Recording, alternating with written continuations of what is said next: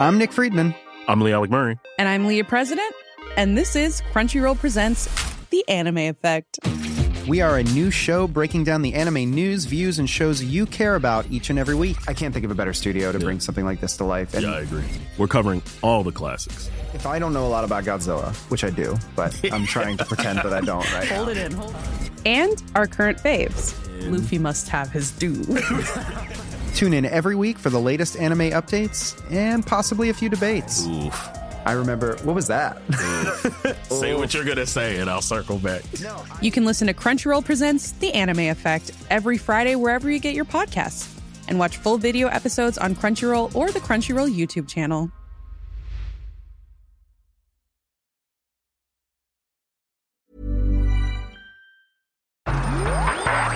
Rixdorf Royal, der Neukölln-Podcast mit Jenny Mansch. Es ist eine, die nämlich nicht auszog und äh, sie wollte lieber das Fürchten lernen und blieb in Neukölln. Und sie ähm, schreibt immer ganz tolle Sachen zu Neukölln. Und äh, da wollen wir mal ins Detail gehen. Hallo Jenny. Hallo Fabian. Also, äh, der Lieblingsbezirk der Berliner, Berlin-Neukölln, ähm, der hat ja auch eine Geschichte, die schon damals ein bisschen äh, auf die Zwölf war. Absolut. Das ging schon 1737 los mit dem ganzen Stunk. Ja, damals war in Berlin nichts los. Der 30-jährige Krieg hatte alles entvölkert. Hier war kein Spaß, kein Wein, kein Weib und kein Gesang. Friedrich Wilhelm I., der alte Soldatenkönig, der wollte aber, man weiß ja, der war total ehrgeizig und der wollte die Wirtschaft ankurbeln und der brauchte dringend Handwerker und Landwirte, weil die Berliner irgendwie zu nichts zu gebrauchen waren zu der Zeit. Und insofern hat er, ist er dann auf die Idee gekommen und hat äh, die böhmischen Protestanten eingeladen, die wurden nämlich aus Tschechien vergrault von den Katholiken und denen hat er gesagt, Leute, kommt hierher, ich habe Platz und ich habe Arbeit für euch. Und daraufhin hat er sie eingeladen, hat gesagt, pass mal auf, vor den südöstlichen Toren Berlins, ähm, da gibt's das Olle Rixdorf, ja, so einen kleinen Dorfanger und da wohnen schon die Deutsch-Rixdorfer, denen macht das nichts, da zieht ihr einfach mal hin und da dürft ihr euch euer böhmisches Dorf errichten. So, das haben die sich nicht zweimal sagen lassen und sind mit Mann und Maus hierher gezogen. Unkontrollierter unkontrollierte Zuwanderung, konnte man das schon fast nennen, weil kontrolliert wurde da nicht, die kamen einfach. Einladung von, vom Soldatenkönig und die kamen an. Fehlte nur noch das Selfie, ja. Und äh, so, dann kamen die hier an und natürlich haben die Deutsch-Rixdorfer reagiert, wie man den Urberliner kennt. Die haben gemault und gemeckert, weil die Tschechen, die böhmischen Protestanten, die hatten weiterhin, trugen die ihre traditionellen Klamotten, die brauten ihr eigenes Bier, die hatten ihre eigenen Nahrungsmittel und sprachen vor allen Dingen Tschechisch. Man hat die überhaupt nicht verstanden. Und da war natürlich die Sau los im, am Dorfanger. Ja? Also die Deutsch-Rixdorfer haben gemault und gemeckert, wovon sich dann aber, das war das Gute, die Böhmen waren ja nicht doof, die haben sich dann Folgendes eingefallen lassen, die haben einfach äh, keep calm and brew your beer. Ja, die haben einfach ihr Bier weitergebraut und das hat dann den absoluten Umschwung gebracht. Nämlich ein paar Kneipen und Bordelle später äh, war die Stimmung unter den Deutsch-Rixdorfern sowohl wie unter den Böhmisch-Rixdorfern auf dem Siedepunkt. Ja, da war die Sau los und kleiner Fun Fact am Rande, ähm, wer noch heute auf den böhmischen Platz geht, sieht dort eine alte Apotheke, die zwar, glaube ich, nicht mehr als Apotheke fungiert, aber man sieht noch das olle Kloster Frau Melissengeist-Schild und so. Und äh, dort im Keller wurden noch in den 1920er Jahren ähm, Pornofilme aufgeführt mit einer Schauspielerin, die dazu live die Geräusche gemacht hat. Das muss man erst mal hinkriegen mit ihren Kneipen und mit den Bordellen und diesem Vergnügungsviertel äh, in Rixdorf hat dann quasi Rixdorf als erstes den Ruf als äh, Problemviertel manifestiert, erfolgreich. Ja, seitdem gibt's den. Und das kann man ja auch stolz drauf sein. Außerdem hat es natürlich auch einfach ein total negatives Party-Image gehabt. Und zwar so schlimm, dass im Jahre 1912 dann der Olle Friedrich Wilhelm, der alte Spaßverderber, der hat dann zu seinem Geburtstag bestimmt, dass Rixdorf in Neukölln umbenannt werden soll. Und zwar, um diesen schäbigen Ruf loszuwerden, damit es ein bisschen gut bürgerlicher und eigentlich ja doch ein Arbeiterbezirk und diese ganze, dieses Lotterleben sollte da weg. So. Hat natürlich auch nicht funktioniert. Denn 70 Jahre später war davon auch nicht mehr viel zu spüren, äh, als ich nach der Wende selber von Berlin-Schöneberg nach Neukölln ausgewandert bin. Das war eine Entscheidung, weil ich kann mich noch erinnern, meine Freundin lebte da und sagte, komm doch nach Neukölln. Aber ich wusste, mein Gott, nur 800 Meter weiter ist die Mauer.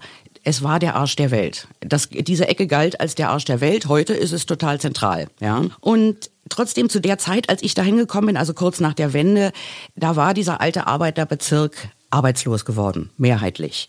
Das hat man daran gemerkt, da gab es Parkplätze wie Sand am Meer. Ich konnte jeden Tag ganz relaxed vor der Haustür parken. Kann ich zwar heute noch, aber ab und zu muss ich wieder ein bisschen suchen.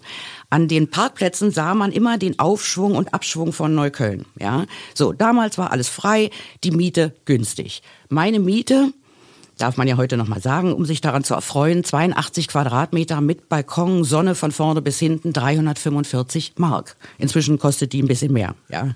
So. Der Puff auf der anderen Seite, der war aber offen und zwar durchgehend, während alle anderen Kneipen, Geschäfte, also es gab noch ein paar Stammkneipen, aber Geschäfte, kleine Einzelhandel, die fielen schon so langsam, aber sicher zu dieser Zeit den großen äh, Einkaufsarkaden zum Opfer, die überall hochgezogen wurden und die ganzen kleinen Geschäfte machten pleite. So, Parkplätze da, Geschäfte pleite, nur die Stampen an der Ecke, die liefen wie geschnitten Brot und natürlich der Puff auf der gegenüberliegenden Seite. Und der war ausgesprochen diskret. Das Einzige, was ich davon mitbekommen habe, war, hm, jeden Abend stand da immer ein Porsche vor der Tür, ja. Und so habe ich gedacht, na gut, also die Kundschaft scheint ja wenigstens Geld zu haben. So dieser, der, man gewöhnte sich auch an den, weil der stand ständig in zweiter Reihe. Ne? Und den kannte man also schon.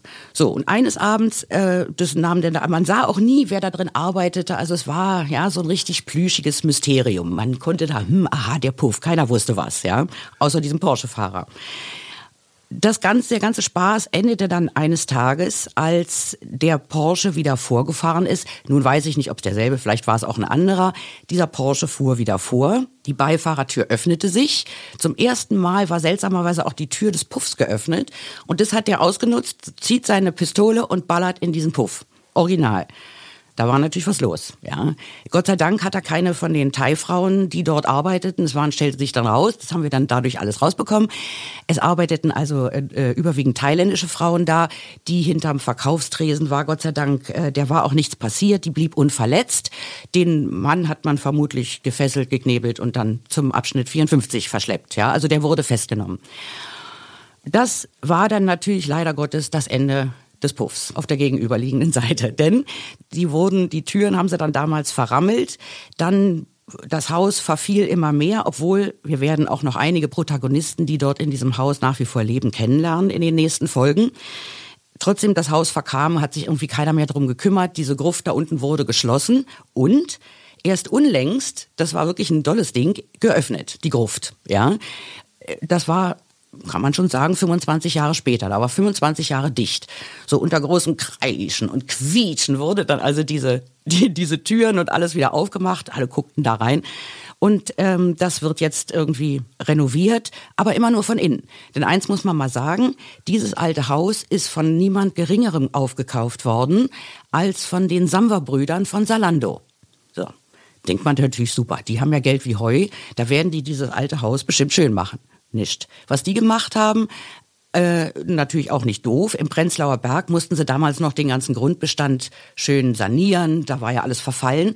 Bei uns in Neukölln brauchten die nur die Mieten hochzusetzen. Die Wohnungen blieben, wie sie sind. Ja. Ich habe da mal angerufen, wollte mal gucken, was so eine Wohnung da jetzt kostet. Das ist unglaublich. Ja, also dreifach, dreifache Miete. Damit war der Puff, die Geschichte des Puffs, erstmal beendet. Die legte dann eine Pause ein. Aber man kennt ja Neukölln, die suchen sich dann immer neue Plätzchen. Ne? Und es ging dann alles, wir haben uns dann daran gewöhnt, der Puff hatte zu, da zog auch keiner mehr ein bis dann eines Tages bei uns im Haus was los war. Ja, also man sah am Anfang immer so einen, einen Herrn mit Glatze und so einem Nivea-Teint. Der hatte, der war immer so ganz getränkt von, der nahm einfach zu viel Nivea auf seine Haut und glänzte wie eine Speckschwarte. Und der hatte eine Glatze und äh, jede Menge Silberschmuck und trug immer einen ganz bodenlangen Ledermantel zur Schau. So, den haben wir immer Graf Zahl genannt, weil wir wussten natürlich alle nicht, was das für einer ist. So, und die fing an bei uns im Erdgeschoss unseres Hauses, wobei man sagen muss, das ist eigentlich ein ganz gut bürgerliches Haus. Ja, also äh, da wurde immer darauf geachtet, dass alles so ein bisschen, sich da dem Verfall haben wir uns da erfolgreich entgegengestemmt, ja. So, und eines Tages wurden dann die unteren Räume im Erdgeschoss vermietet, die auch glücklicherweise einen Ausgang nach draußen hatten. Das war im Grunde ein Ladenlokal, aber weil es keine Geschäfte mehr gab und keine Gründer mehr gab, zogen dann da immer Menschen ein, zu Wohnzwecken. So, und dann eines Tages hatten wir halt so Graf Zahl am Hacken und ähm, auf seinem Auto hatte der auch so, eine komischen, so einen komischen Link. Also mir kam das alles ein bisschen komisch vor und habe gedacht, na das wird doch nicht. Und habe dann mal gegoogelt und Tara stellt sich raus, ein Sadomaso-Studio. Ja, und das bei uns im Haus, wo also überwiegend Familien mit lauter kleinen Kindern gelebt haben. Ja, also da war ein Kind nach dem anderen. Und dieser, äh, ich dachte erstmal, ich träume, ich habe das dann meinem Vermieter mal geschickt und der rief mich sofort an und wimmerte mir in den Hörer. Ja, Frau Mansch, man hat mich in das Licht geführt. Äh, man hat mir gesagt, wir verkaufen schwarze Ware habe ich zu dem gesagt, naja, also ich meine, was haben Sie sich denn darunter vorgestellt? Äh, Schrumpfköpfe und afrikanische Kleinkunst. Ja, genau, das habe ich gedacht, dass die da verkaufen. Na, ich gesagt, na, jetzt haben wir aber die Kacker hier am Dampfen. Ja, gut. Fünf Minuten später stand ein aufgelöster Herr Atmaka aus dem zweiten Stock vor mir. Ein Vater, türkischstämmig, von drei kleinen Mädchen. So, der war völlig außer sich.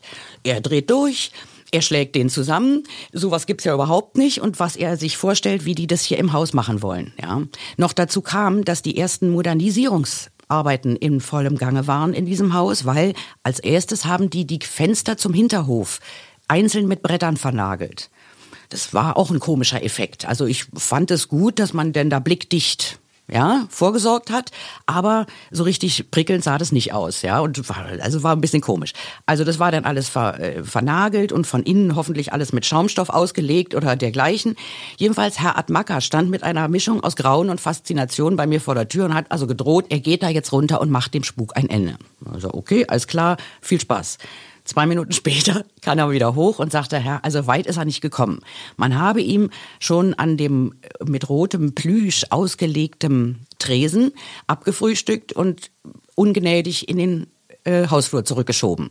Da sei also nichts zu machen. So, dann stellte sich also nach ein paar Verhandlungen raus, ganze Haus war in Aufregung, wie sollen wir das machen, wenn da die gequälten Kreaturen uns im Hausflur begegnen, wir wollen das alles nicht und überhaupt. Also ein Riesenaufstand. Es ließ sich aber nichts machen, weil die beiden hatten eine Start-up-Idee in die Tat umgesetzt. Und zwar hat sich herausgestellt, dass die also so eine Art Mietnomaden waren, ohne irgendwie Müll zu hinterlassen. Die suchten sich immer ein Ladenlokal oder eine Location nach der anderen, sind dann da eingezogen, haben die Leute vor vollendete Tatsachen gestellt, die sind natürlich alle abgedreht und haben niemals auch nur ein bisschen Miete gezahlt. So, Fun Fact, sowas geht anderthalb Jahre gut. Ja, falls das mal jemand nachmachen möchte, anderthalb Jahre kommt man so irgendwie über die Runden, bevor dann das Gericht zuschlägt. Und das schlug dann zu und eines Tages mussten die ausziehen. Aber am schlimmsten hat das eigentlich die alte Frau Meier aus dem ersten Stock geärgert, ja, weil es war Sommer, die Umbauarbeiten waren beendet, alles war mit Plüsch und Schaumstoff und alles schön ausgestattet und die erste Kundschaft wurde erwartet äh, und es gab die Eröffnungsfeier. Es war Sommer, die Vögelein zwitscherten, herrliches Wetter. Ja, ich komme nach Hause, steht vor der Tür eine ganz große Traube schwarzer Leder, Lack und Latex Kombinationen und äh, stoßen, stießen an. Es war eigentlich eine sehr nette Gesellschaft, Brösterchen und die tranken einen auf den, auf den neuen Spielplatz, den sie dann nur hatten. Was aber Frau Meier nicht mitgemacht hat, die hat zu mir nachher gesagt, also wissen Sie, wir haben hier die Türken überstanden, die Bosnier überstanden, die Rumänen, die Araber, wir haben die alle überstanden. Aber dit nu, Nee, wissen Sie, da hatte ich die Schnauze voll. Und was hat sie gemacht, als die da unten schön standen? Mittig unter ihrem Balkon hat sie dann einmal Wasser genommen und der ganzen Gemeinde auf den Kopf. Ja. Die stießen aber lediglich kleine spitze Entzückensschreie aus und juhu, ja, people let's get the party started. Es war ein Spaß für die ganze Familie. Herr Atmaka hat einen riesenroten Kopf, der hat sich auch nicht wieder beruhigt. Man muss sagen, der ist dann als nächstes emigriert, ja, der hatte eindeutig die Schnauze voll und hat es dann gemacht, wie viele Türken, denen Kreuzberg zu teuer geworden war, der ist nach Britz umgezogen und sitzt da jetzt im Einfamilienhausglück herum, wird aber vermutlich anderen Beef da zu spüren kriegen, aber das ist dann eine andere Geschichte. Rixdorf Royal, eine Produktion der Podcast 1 GmbH.